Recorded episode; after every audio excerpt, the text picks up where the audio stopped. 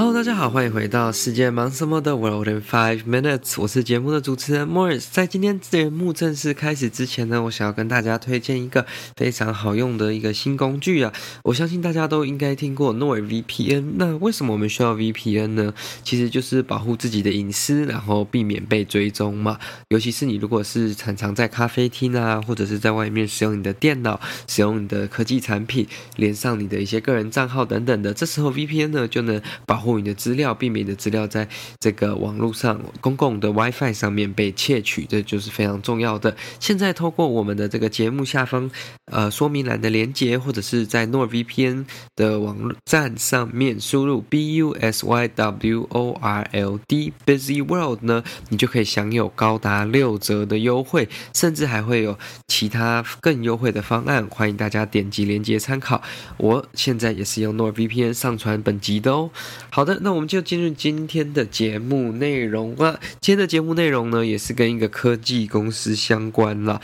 那其实我原本很犹豫，说要不要报道跟分享这则新闻的原因，是因为目前呢，呃，这个也没有获得。第二跟第三人等等的证实，但是它的真实性还是蛮高的。那还有一点就是说，这个是发生在这间科技公司的前朝在任的时候，上一任 CEO 在任的时候所发生的很多点点滴滴。所以这不代表说这个公司就一定是这样的一间公司，而且就是说这公司可能已经在改朝换代。的这个领导层之后变得不一样了，这个我们也不一定。但是我后来还是觉得说这个新闻有一定的特殊性，那我就觉得要跟大家来分享，然后来看看说，诶，这个公司对我们会有什么样的影响呢？好了，那今天要来讲到的这间公司呢，就是全球目前最大的轿车软体 Ride Sharing Company Uber。那 Uber 呢，我相信大家在如果是住在六都啊，或者是住在其他国外的城市，或者是有出国旅游。甚至你也可能用过 Uber E，那你都知道，就是 Uber 其实它的起源就是一个让你可能在回家路上顺风载着一个另外一个人回家，然后补贴自己的收入、油钱以及过路费等等的。它是从这样的模式开始，然后去慢慢做成说，哎。就是另一种的 ride share ride matching，你需要从哪里到哪里，有没有司机愿意去接这样的单？那如果有同时要往那个方向，他刚好就可以赚一笔额外的收入。这是有点像 Uber 原本的理念嘛？那在现在的 Uber 其实跟一开始不太一样，它现在的 Uber 就是一个，我们简单来说就不是一个 ride sharing，它就是一个很专门专职的轿车软体了，它并没有这个 ride sharing 共享的这个成分在里面呢，尤其是在台湾你也没有什么这种共乘啊等等的功能，所以这个相对来说就跟它一开始不太一样。但今天我们不是来讨论说它这个 App 的功能性啊，或者是说它的市场等等的，我们来讲到是说，呃，前几天呢，英国卫报揭露了就是 Uber 如何无视。各地各个国家各个城市当地的法律，知法犯法，甚至用大笔的资金去游说各国的政要，然后去叫做塞拢这个学术界的一些专业人士、学者等等的，然后去让这些人站在 Uber 这边，然后产生一些产业的对立，甚至制造社会的暴力等等的，这就是一个非常很大的一则。很大的新闻报道，那英国的 Guardian 呢是叫这个新闻或者说这个系列关于 Uber 的报道，它用 Uber Files，因为有高达上万的档案等等的资料提供给 Guardian，然后 Guardian 去做出的新闻报道。好的，那我们来看几个比较有名的 example 啦。那我们可以先来。探讨，或者说，我们先来看一下，说这些资料的来源是哪里呢？这些资料的来源呢，其实是来自于 Uber 前公司的首席 lobbyist，就是说客，就是专门在游说各国政府啊、学者啊、政要啊等等的这位前首席说客。Mark McGann，麦克甘恩，他过去呢曾经是负责 Uber，包括欧洲、中东、非洲，然后甚至也在一些美国当地政府负责跟那些政治人物以及政客去斡旋，然后去说服各地的不管是交通单位或者是各国的政治人物官员去支持 Uber。那他今天选择站出来，就是认为说他觉得他很后悔过去自己所做的一切，然后他也认为说。他们并没有用正确的方法去达成他们想要的目的，甚至呢，他认为 Uber 一直误导大众，就是相信这个 gig economy model、gig worker model，就是所谓的零工模式，让你去接案，然后这样子去搭案，然后去获得自己的生计。那他们认为他现在呢这个 Mark。McGann 呢，麦克甘恩，他现在认为说，Uber 这样子去错误的代理给这么多的司机以及民众这样的想法跟方向是不对的。那他认为说，他自己要负很大一部分的责任，因为他就是那个说服各国政府的人，然后他让媒体去报道他们方面，甚至是让社会大众去相信说，改变这个游戏规则对大家都会更好，对司机会赚钱，对人民有更多的选择等等的。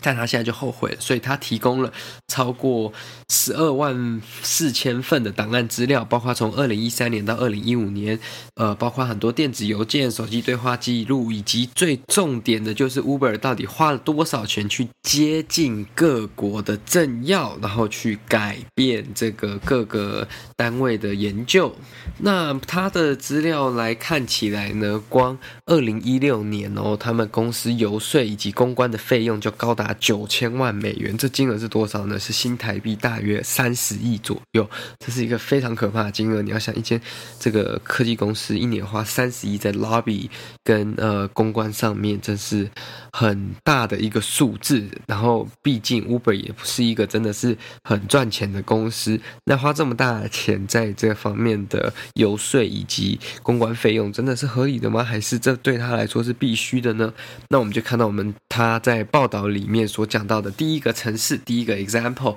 他们进军法国巴黎的时候，那其实这个巴黎是 Uber 进军欧洲的第一个城市，那也是他们前两位这个共同创办人 Travis Kalanick 跟呃 Garrett Camp 他们当初灵感诞生的之地，因为他们在那里拦不到计程车，就半夜的时候，然后他们就有发想出来的想法了。那对于重视工作权利的法国来说，Uber 的出现当然是造成这个社会以及整个原本行业很大产业很大的差别跟呃影响嘛。法国的计程车业者非常的不爽不开心，说 Uber 司机不用考试，不用受训练，也不用申请这个牌照，不用缴交这些费用等等的，他们就用这个非常低的价格跟他们去做竞争。所以呢，二零一四年的时候，这些法国计程车司机就觉得哦，我们要走上街头抗议，然后要政府。去管管 Uber 这样子，那一开始法国政府当然是为了平息这个交通之乱呢，他们这对 Uber 采取了一个非常简单的解决方法，就是我是禁止禁止你嘛。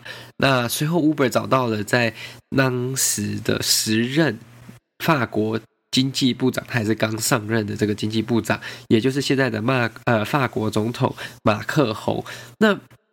为什么他会是最好的一个选择呢？因为他对这种新的这个东西，他认为说 Uber。这个新的平台可以提升法国的劳动力。那马克宏以及这个前 Uber 创办人卡拉尼克，他在私下会面了超过四次。然后之后呢，马克宏就便为 Uber 去调整法规，所以让他们可以在一个灰色地带下面去营运。那这就让我想到了什么呢？就想到台湾的多元计程车，台湾会不会也有相关的这个？影响呢？会不会其实台湾不只是这些 Uber，嗯、就是 Uber 司机的工会等等的，甚至是有就是官员或者是民意代表被游说的呢？这是有一个可能的后，我我不知道啦，这只是有提出，就是我觉得哇，这个有点像，因为他提供了一个。不影响原本法律的情况，一个另外额外的条件，让他可以去合法营运。那到二零一六年的时候，法国建车业者又再次对 Uber 不满，然后所以他们又对他发起了这个大罢工。那这次的罢工跟以往比起来，就是比较激烈、比较激动一点点。那那时候时任的这个另外这个创办人呢，麦克甘恩其实非常担心，就是说 Uber，嗯。这样子会不会成为这些法国计程车司机的目标，然后造成他们对他暴力攻击等等的？所以希望能让 Uber 司机就远离或避开这些抗议。但是这个另外这位创办人卡拉尼克对此却不赞同，他认为说，甚至要让 Uber 司机深陷这个危机，或者是深陷这个抗议当中，让他们成为目标被攻击，舆论才会来同情跟支持 Uber，民众才会站在 Uber 这边，而不是当地检测这边。所以他认为说，哎，这个是值得的，暴力总是带来成功，这是他的 exact words 的翻译齁。那这样子的行为，对，我觉得这样的公关操作是非常聪明的。可是这样的行为，对以一间公司的老板来说，你真的是对的吗？或者是他没有把他们的这些 contractor，就是他们这些合作伙伴，当做是他们真正员工，或者是没有把它当做是他们真的需要在意以及去照顾的员工吗？那这样子的此行为，这样子的商业模式是值得支持的吗？好了，这个其实也不能就是。牵拖到现在的 Uber，因为毕竟经营的人已经换人了，所以当然整个公司的文化跟整个经营方式都不同了。但是呢，Uber 还是有很多巧言花语啊，或者是很多非常呃玄机或者非常特别的这些手段来去诱骗，或者是说去骗过各国的政府。那我们在下一集呢，星期五就会跟大家来分享，在荷兰或者是在英国以及。在学术方面，到底会有什么样的影响？他们做了什么？然后 Uber 对这件事情怎么回应？那今天的这集就到此结束啦。如果对今天讲的这个题目有兴趣的呢，欢迎锁定我们星期五的第二部分。那我们今天就到这啦。如果喜欢这个节目的话呢，再将它推荐给你的亲朋好友，也欢迎您加入我们的赞助会员。这对我们来说是非常大的帮助，我们也会非常的开心。好了，那今天的节目就真的到这里结束啦，欢迎各位锁定星期五的第二部分，拜拜。